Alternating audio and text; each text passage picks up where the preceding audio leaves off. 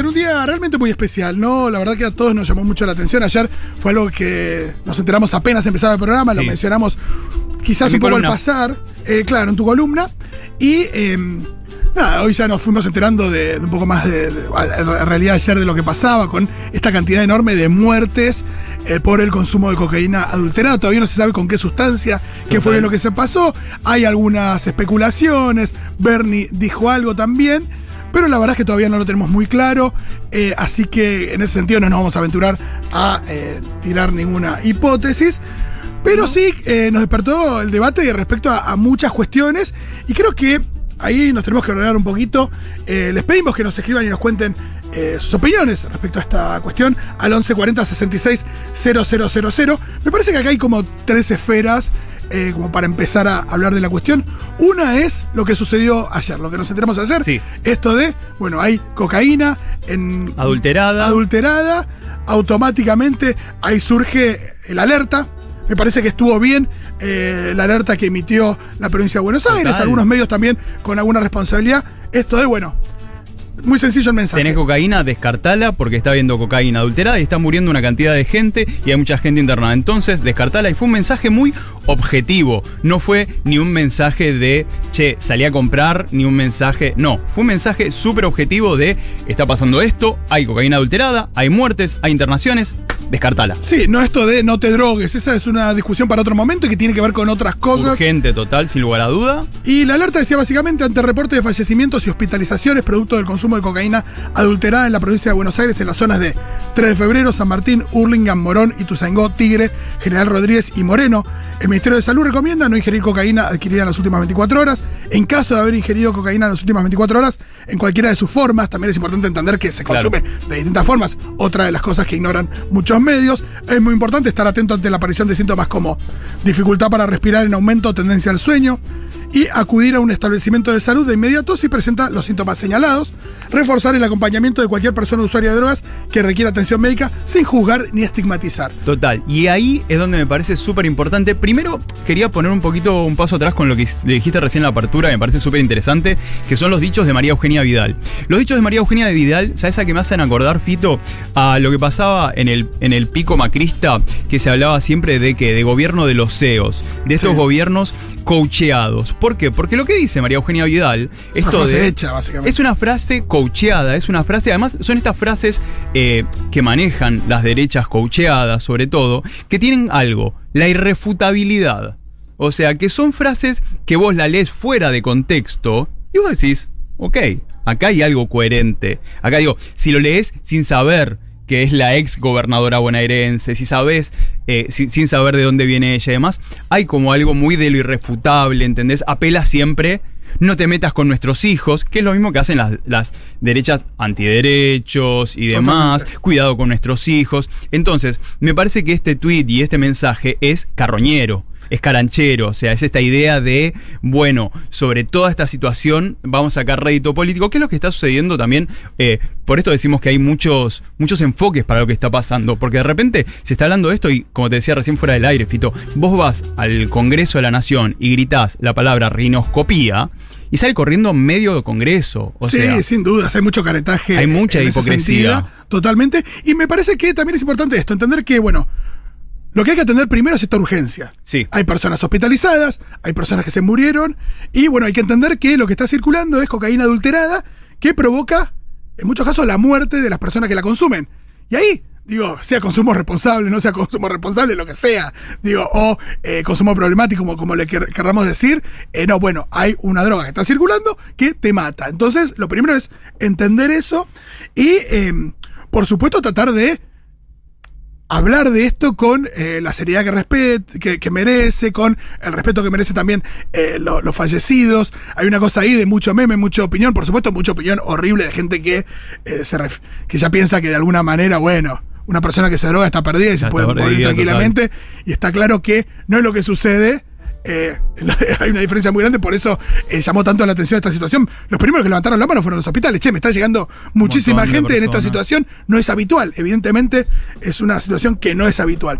No el consumo de drogas, que lo sabemos que es, que es algo corriente. Y después, perdón, dos cuestiones que me parece que se abren a partir de, de lo que está pasando.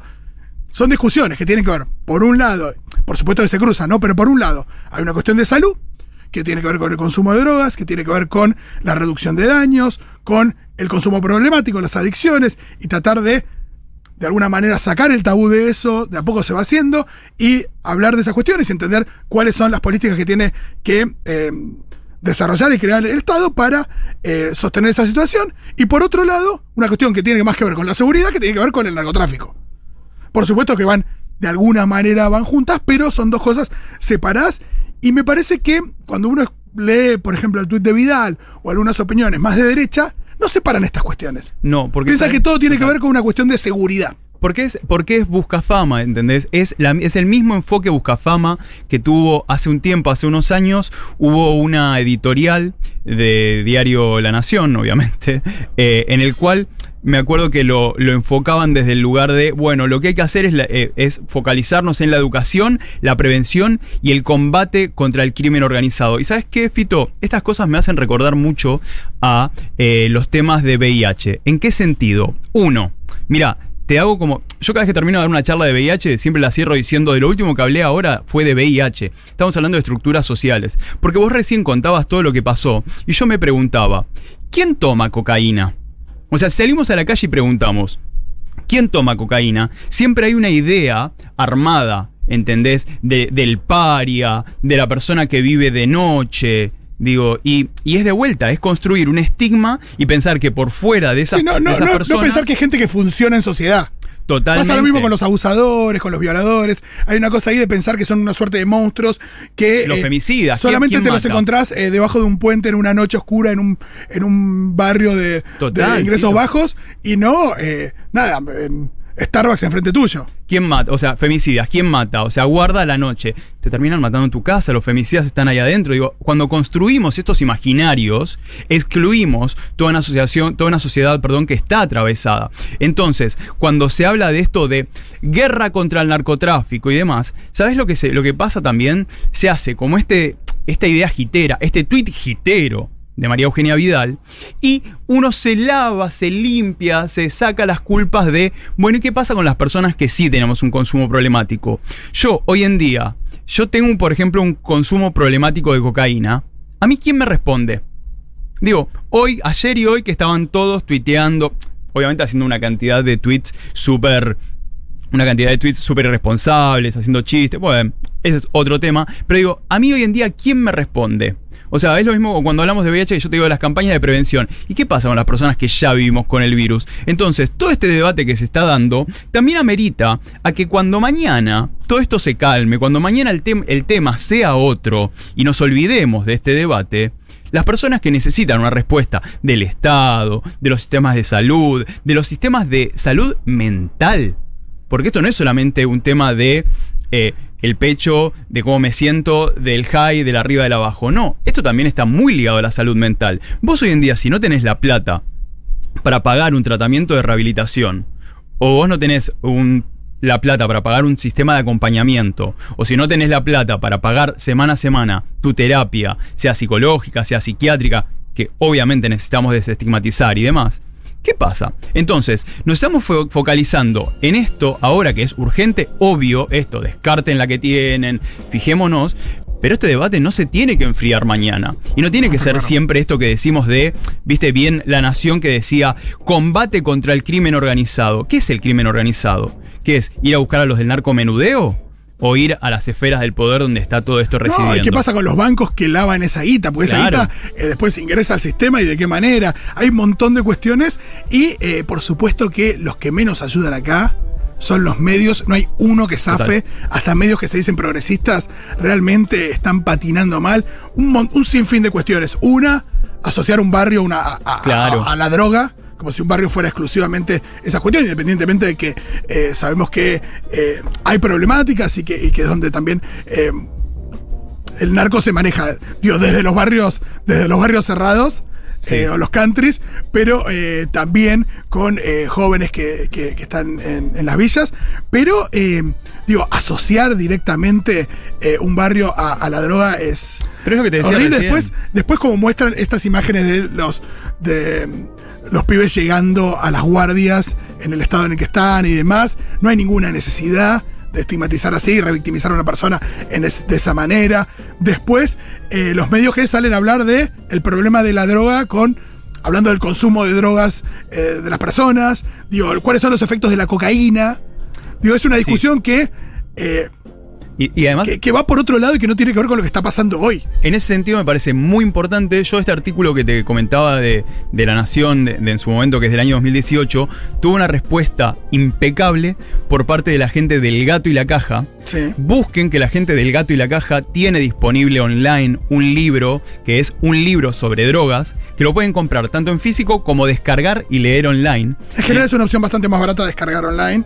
Porque Claro. no, en física no sé. O sea, no lo tenés, o sea, lo tenés ahí disponible y lo podés, podés acceder a leerlo online, entonces es muy importante. Y le respondían, y sobre todo esto, Fito, lo que decías vos recién. O sea, le respondía con conceptos muy claros. También esto, ¿no? Cuando hablamos de drogas. ¿Qué es drogas? Porque es un concepto también a, la- a veces muy estigmatizante y muy amplio, que no contempla que, por ejemplo, cuando hablamos de drogas, yo tomo drogas todos los días. ¿A qué me refiero? Yo tengo que tomar todos los días medicación VIH, Fito. Claro. ¿Entendés que es una droga legal eh, que es para un tema de atención? Entonces, cuando hablamos de droga, parece que también que excluimos a situaciones como, por ejemplo, desde la cafeína, el alcohol, el tabaco y todo lo que altera nuestro cuerpo. Entonces, hablaban ellos en, este libro El gato y la caja mucho de, bueno, de pensar qué pasa con cuando vemos est- estos enfoques más macro, no pensarlo también como situaciones de sustancias psicoactivas, que tiene que ver lo que altera nue- nuestras con compuestos químicos que cambia el funcionamiento de nuestro cerebro, pensar las adicciones también,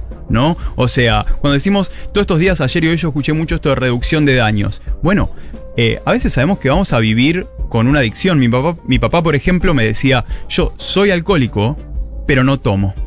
O sea, no es que yo me curé, as- así lo, por lo menos así lo enfocaba él, ¿no? Claro. Me decía, yo soy alcohólico, voy a ser alcohólico toda la vida, pero en este momento no tomo. En este momento, con estas herramientas, lo estoy controlando. O esta idea de eh, el porro, la puerta de entrada, las otras drogas.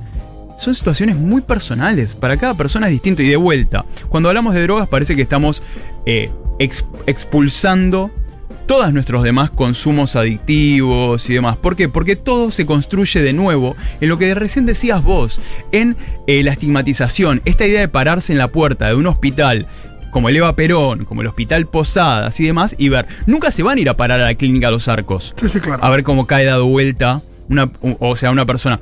Digo, lo hemos visto con Chano. Chano, una persona con una situación de consumo problemático, con varias situaciones de salud, y lo que hizo la sociedad, ¿qué fue? Cagarse de risa y hacer memes. No so- somos unos hipócritas, no, no encaramos las situaciones, no vemos qué pasa el día después. Mañana cuando este tema se termine, Fito, olvídate. Recordemos también eh, los dichos de Vidal de. Eh, ¿Se acuerdan del consumo del porro en su departamento de Palermo? eh, a diferencia del porro en una villa. Eso, total, Fito. Ahí está, ahí está también. Eso metido, bueno, la tapa de página. Digo, la tapa de página, con eso de la muerte blanca, con eh, las letras escritas con, con línea de cocaína. eh, totalmente confuso también, muy de los 90. Sí, ¿no? Como que parecería que, ¿sabes lo que es esto, Fito? Esto es un desafío progre. A ver quién, quién hace el mejor chiste en Twitter. Porque te juro que los chistes que yo veía ayer era como para meter. Tampoco nos vamos a poner en tipo eh, de qué se puede hacer humor, no es el debate. Pero es como, che, ¿en serio tenés esta necesidad? O sea. Y esto de muerte blanca, de nuevo, ese, Claro. ese impacto. ¿qué, qué, qué, qué te provoca el impacto de esa, de esa imagen de el texto muerte blanca escrito con rayas de cocaína? Y además, bueno, viste que se habló mucho de batalla entre, eh, entre bandas. O sea, También esto de guerra narco o cocaína, co- mal, eh, un error en el, cómo está cortada la cocaína. De nuevo, se tiene que definir todo entre dos cosas. eh, esta dicotomía como que se tiene que definir todo para generar también eh, rating, eh, clics Claro, y demás. la Hay una cosa muy espantosa. Tenemos a Julita, por suerte, conectada. Julita, ¿cómo andás? Hola, ¿qué tal? ¿Cómo me escuchan? ¿Cómo te sentás? Eh, en una silla. Ajá. ¿Cómo te sentís? Perdón. Eh, me siento bien.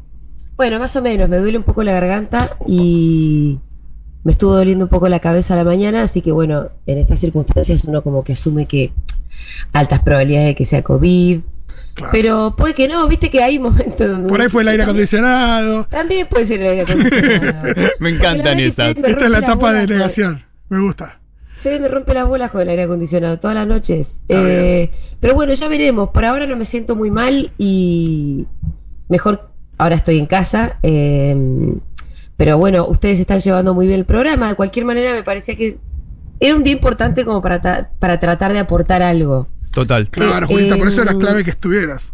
Sí, tampoco, tampoco sé si todos tenemos muchas claves, ¿viste? Como yo entiendo que hay un lugar donde, eh, y los entiendo porque los venía escuchando como de mucha indignación por el tratamiento de los medios sobre el tema. Comparto que, comparto que los medios, obviamente, que no tardan ni un segundo en subirse al morbo. Eh, pero sí me parece que es una buena oportunidad para gente más responsable como nosotros y gente que además hace muchos años viene hablando de estos temas desde un lugar no morboso, sino responsable y con una convicción de aprovechar y, y, y empezar a plantear otras cosas. Porque vos, Rolo, recién decías, ¿no? Como, bueno, esto de droga envenenado mal, mal cortada.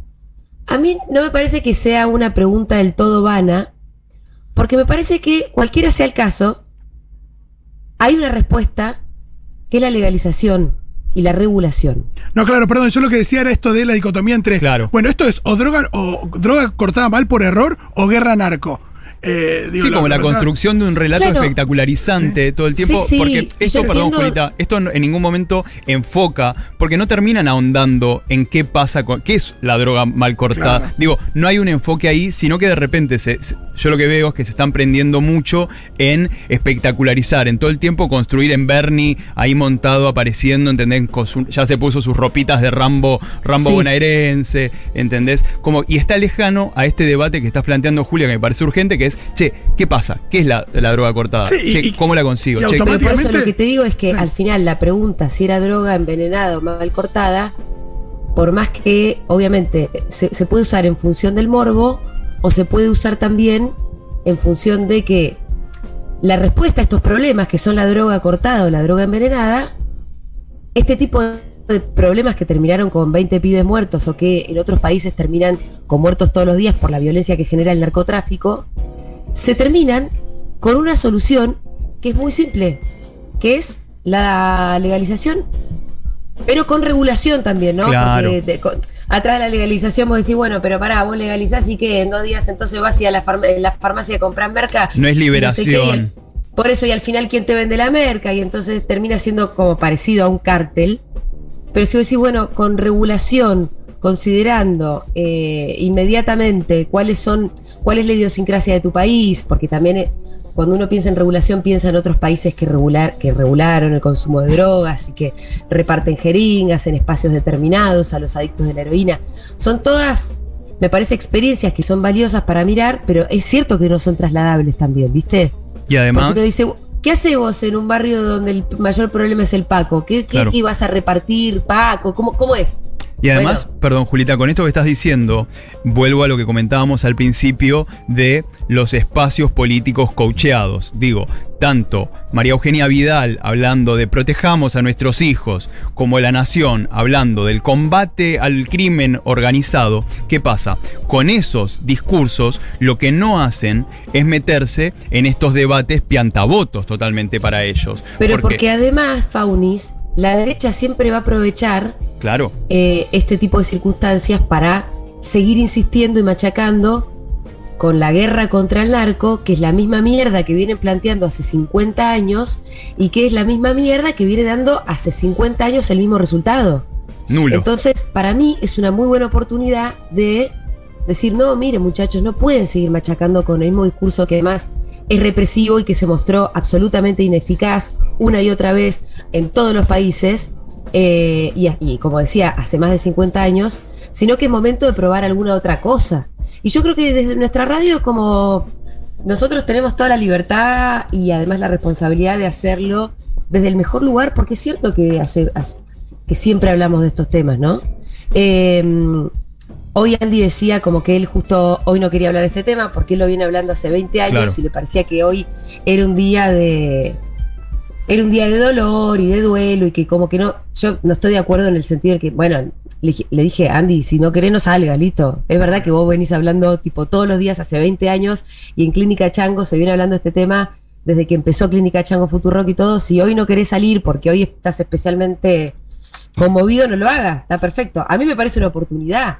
No es que uh, nosotros nos estamos subiendo al mismo morbo, me parece que es una oportunidad para, para discutir el morbo, pero sobre todo para plantear la discusión desde el lugar que a nosotros nos parece que hay que plantear. Sí, porque si no el foco se va para otro lado. O sea, eh, digo, eh, hay una cuestión muy clara que tiene que ver con eh, digo, la ilegalidad y eh, la- digo, el acceso a drogas que, que no tenés ni idea, la más remota idea del origen y que la reducción de daños ahí se hace muy difícil. Además, perdón, Fito, una cosa muy importante. En este caso, las personas ante una situación de un síntoma se van a acercar al sistema de salud pública. ¿Por qué? Porque estamos en un tema de que el contexto lo ha habilitado y me pareció muy, muy criterioso por parte del ministerio y demás de decirlo públicamente. Sí. Dicho esto, ahora vos, sos una persona que consume cocaína o que consume cualquiera de estas drogas de momento ilegales, te pasa algo. Y si vas a un sistema de salud pública, lo más probable es que lo hagas. O que no lo hagas por miedo, o que te acerques con este miedo que me hace pensar en, en su momento, gracias ahora, por, o sea, gracias a lo que,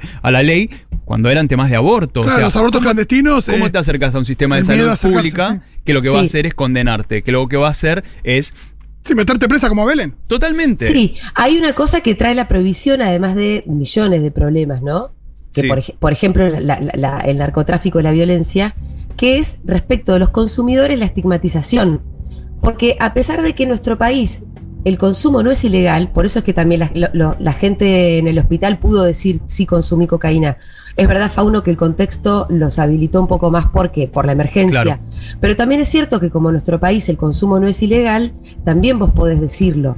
Pero también es cierto que como es ilegal, hay una estigmatización sobre los consumidores que hace que, y, las eh, sobre los consumidores adultos responsables y también sobre las personas con adicción, que son dos tipos de consumidores, la verdad que totalmente distintos, este, que hacen que estos últimos, los que tienen problemas de adicción, no sean tratados como eh, desde, desde una perspectiva de salud pública. Total, y además es clasista eso también, porque sabemos que de vuelta caes en una clínica como los arcos y demás, eh, pasado con una situación de cocaína, no es lo mismo que caer en un Posadas, que caer en un Perón, digo, por los enfoques, por cómo te van a mirar, digo, lo están haciendo los medios. Pero O sea, acordate que lo había dicho Vidal misma. ¿Se acuerdan Claro. cuando dijo no es lo mismo fumarse un porro en Palermo que fumarse un porro en la villa? Yo lo digo desde el lugar de cómo te van a tratar, no lo digo desde, desde el mismo lugar que, que Vidal. No, lo entiendo, pero, pero, pero, pero, lo que quiero decir es la perspectiva de Vidal es la misma, es el mismo prejuicio que pueden aplicar, este, que se aplica en la sociedad en general.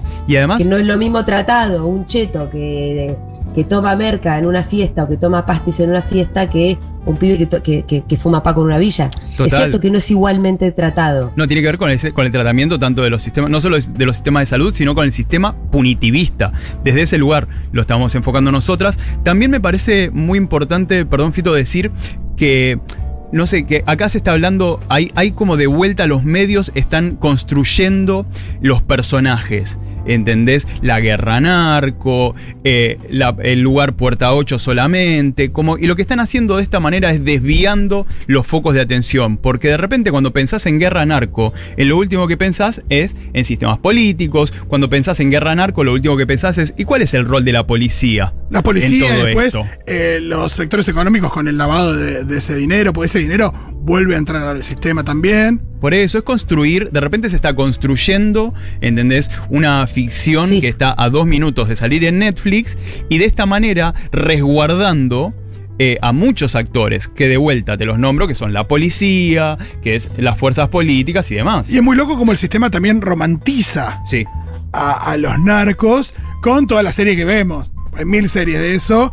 Y hay una idea también súper romantizada que eh, el sistema alimenta también y que al final, eh, digo, uno de nuevo, romantiza al jefe narco, criminaliza al eh, pibe que está en la calle vendiendo lo, lo poco que le dan para vender. Y la sí, el cosa nunca narcomenudeo, o sea, narcomenudeo nunca se soluciona. Mira, acá estoy viendo abajo de, de las noticias, por ejemplo, por supuesto que en todos los portales las principales noticias tienen que ver con esto. Pero hay una que dice, ANMAT prohibió un producto para el cabello que se vende por internet sin autorización y es peligroso para la salud. Mira que loco, ¿no? La ANMAT ahí eh, a- haciendo su laburo respecto de... eh, digo, el circuito legal y las diferentes cosas que se mete la gente en su organismo y aclarando bien, mira, esto no se puede, esto se puede, esto se suspende. Y eh, eso con las drogas no lo hace nadie. Pero ahí perdón, lo hacen organizaciones no, gubern- no gubernamentales con los testeos en fiestas y en lugares. Pero Bueno, pero ahí me acabas de tirar Estado. un centro que paro de pecho y arranco, que es la serie Dopsic. Que yo sé, Julita, que vos has hecho un mengo historias de la historia de los opiáceos. Sí. De qué fue lo que sucedió en Estados Unidos. En Estados Unidos, eh, una farmacéutica logró, junto a la FDA, que vendría a ser como la ANMAT de Claro. ellos, logró que le permitan sacar al mercado un opiáceo, es decir, uno de estos grupos que ayudan a controlar el dolor. Y lo vendían como no adictivo y terminó siendo eh, sub- no solo súper adictivo, sino generando personas adictas, vandalismo. O sea, muertes, pero una cantidad de muertes que en 2017 Trump llamó a una Sí. guerra contra. Sí, se eh, le atribuye los 500.000 opiáceos. muertes. Ahora, mira, en realidad todo este, el caso del fentanilo, que en Estados Sí. Unidos, el fentanilo en realidad, eh, el fentanilo es un derivado de este problema de este opiazo que ahora no me acuerdo que... El Oxycontin era el, medicamento. Exacto. Sí. El Oxycontin, que es legal, generó una epidemia de cualquier manera porque, eh, porque te lo vendían como caramelos.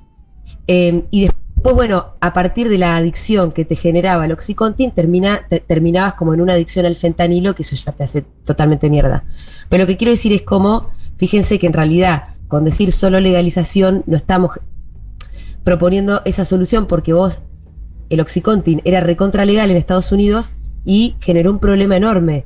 El problema fue la regula el tipo de regulación, que justamente ahí además te vendía el Oxycontin como caramelos. Entonces, insisto con esto, lo que proponemos una, es una legalización con una regulación No es liberación, que permita, totalmente. claro, no es liberación, sino una regulación que donde el Estado esté absolutamente presente y donde las capacidades del Estado direccionen todos los recursos en función de la mejor política de salud pública posible. Incluso ¿no? cuando que hablamos- genere más adictos porque porque después puede llegar a tener estos otros problemas. Claro, incluso cuando decimos el Estado, el Estado no es un solo ente, son muchos. En esto que estamos hablando de la crisis de los opiáceos, recomendamos mucho, eh, no sé si vos la viste, Julita, la serie Dopsic. Se escribe Eh, Dope no la vi. Ah, sí, para, son tres capítulos. Ocho. no, son no. ocho. Es la de Michael Ah. Keaton. Yo te. No, vos estás diciendo la, la- El documental. el documental que se, a partir de ese también hiciste vos tu Claro. Sí, es así. se ah, hizo- no, la de Michael Keaton creo que la empecé a ver, no sé. qué Ocho, no, está excelente. Y lo que hablas Sí. de esto, de qué fue lo que pasó con el, Oxycon- el Oxycontin, este, este opiáceo que de repente te lo vendían eh, como no adictivo, que no solamente creó una cantidad de personas adictas, una cantidad de muertes, sino que tenía que ver con cómo la FDA, esta ANMAT de Estados Unidos, se metía y permitía la venta y todo lo que demoró para que incluso la DEA o sea, dentro de la DEA puedan operar en esto. Es súper interesante. También hay un libro sobre esto que asumo que debe estar en inglés, pero que es el libro El Imperio del Dolor, que está escrito por Patrick Raiden KF, se escribe K-E-E-F-E, que es el libro que hace todo el estudio del caso del Oxycontin. O Sí. sea, ¿por qué lo traemos? Porque siempre que hablamos de legalización, de regulación y demás, no estamos hablando de liberación. No es que de repente esto quede a libre mercado y que la gente lo agarre. No, pues mirá lo que pasa también en, en- digo, en el mercado legal.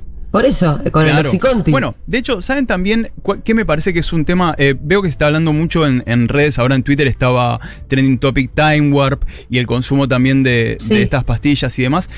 Entre el colectivo LGBT, sobre todo entre los varones gays, hay un tema del que no se está hablando casi nada acá en Argentina y es lo que está pasando con el chemsex. ¿Qué es el chemsex? Es algo que está sucediendo químico mucho. sería. Claro, es algo que está sucediendo mucho en, en Europa. Que es pasarnos de consumo y tener encuentros sexuales.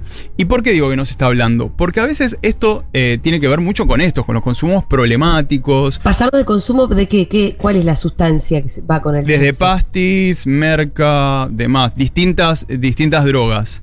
O sea, es juntarnos a drogarnos y coger. Esto es el chemsex. ¿Y qué pasa? Acá de vuelta es, bueno, ¿qué hacemos con esta situación? Porque esto no tiene que ver con que cojamos o no cojamos. Digo, no, no estamos haciendo un slut shaming o algo de salir a chutearle la vida sexual a las personas. Claro. No, esto tiene que ver en qué pasa luego con los consumos, con los consumos problemáticos, qué pasa si sabemos de dónde vienen estas drogas que estamos consumiendo y demás. Entonces, on, y en hablar después, más adelante, sí, me parece que en una segunda estancia es pensar, che, ¿puedo coger sin estar drogado? ¿Puedo coger sin estar pasado? Pero digo, no se está hablando porque de nuevo, tiene que ver con eh, lo más probable es que te terminen estigmatizando o yuteando porque eh, qué estás haciendo, por qué estás cogiendo de esta manera y demás. Que es parte de lo que decíamos recién, eh, que esto que te decía de cómo te terminan, cómo punitivizan a una persona que consume. Bueno, eh, depende, bueno, de dónde viene. Bueno, O sea, pero escucha, eh, respecto justamente ustedes decían que la Time Warp estaba de trending topic, Sí. no sé qué sé. Bueno, eh, está muy bien traerla a la memoria porque en este caso se trataba también de pastillas, una serie de factores en realidad que, que se conjugaron y que bueno, terminaron siendo fatales para más de cinco chicos, me parece. ¿eh? Ahí además Sí. hay, hay cosas que nunca terminaron de quedar demasiado claras. Por un lado habían unas pastis que estaban, que eran malas, por otro lado hacía muchísimo calor y por otro lado en esa fiesta cortaban el agua eh, de las canillas para poder venderte las botellitas de agua a cualquier precio. Entonces la gente se deshidrató, además de que la pastilla estaba adulterada. Eh, es decir, era un negocio que jugaba con la vida y con la muerte de los chicos. Ah, tremendo. Eh, tremendo, la verdad que como para que estén eh, presos 200 tipos eh, hasta que se mueran. Sí, y todavía. Y, nada, y ahí la hipocresía se transforma por un millón. Bueno, por un millón, totalmente, porque además en todo este circuito había gente muy poderosa. Todo esto era en Costa Salguero y ya sabemos lo que representa Costa Salguero. Pero además de esto, lo que yo quería decir era lo siguiente, que tiene que ver con el problema de la estigmatización, que es consecuencia de la prohibición. Ustedes vieron que en la historia argentina las familias de las víctimas siempre son protagonistas en la búsqueda de justicia. Sí.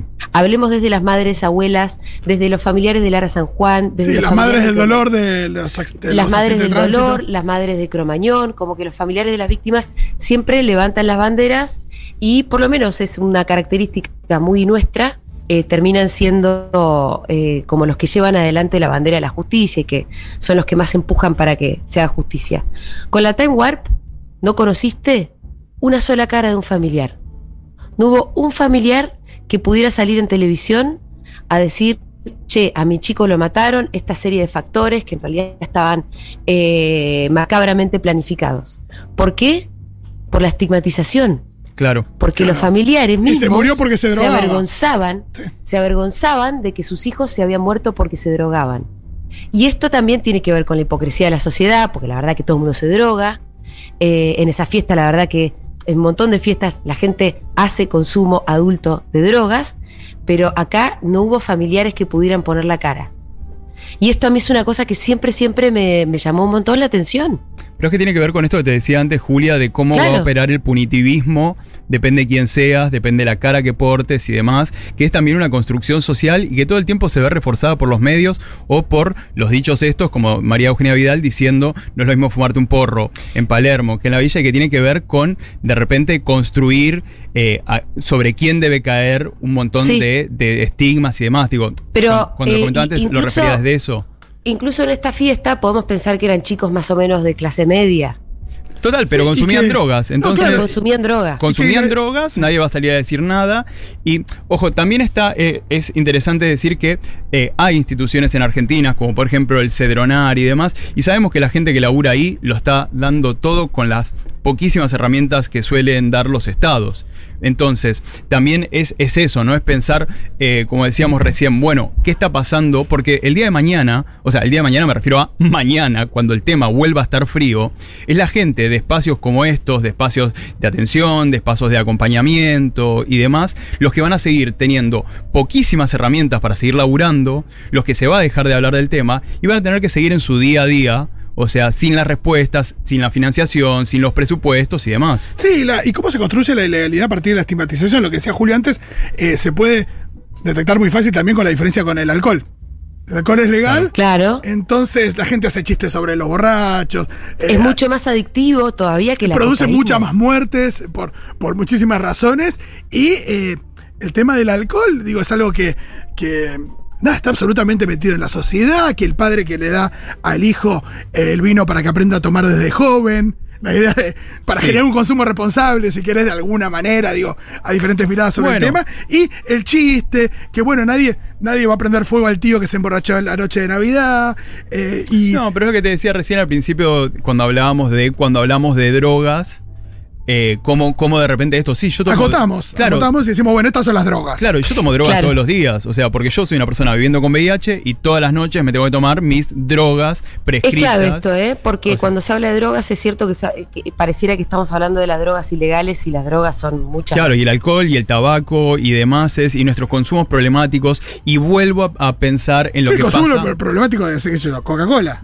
Pero vuelvo a pensar y vuelvo a traer a- a- acá, y esto estaría bueno hablarlo con Levin, como lo hemos charlado siempre, porque por eso también está bueno de que, a ver, acá no estamos hablando ahora. Acá en Futurock, o sea, básicamente puedes ir y escuchar a Levin hablando, puedes ir a buscar una columna de Andy Chango que lo habla todo el tiempo, digo, no es, no estamos montados al trending topic. Pero lo que digo es, cuando hablamos de consumos problemáticos, cuando hablamos de, eh, de estos temas, tenemos que hablar siempre de salud mental.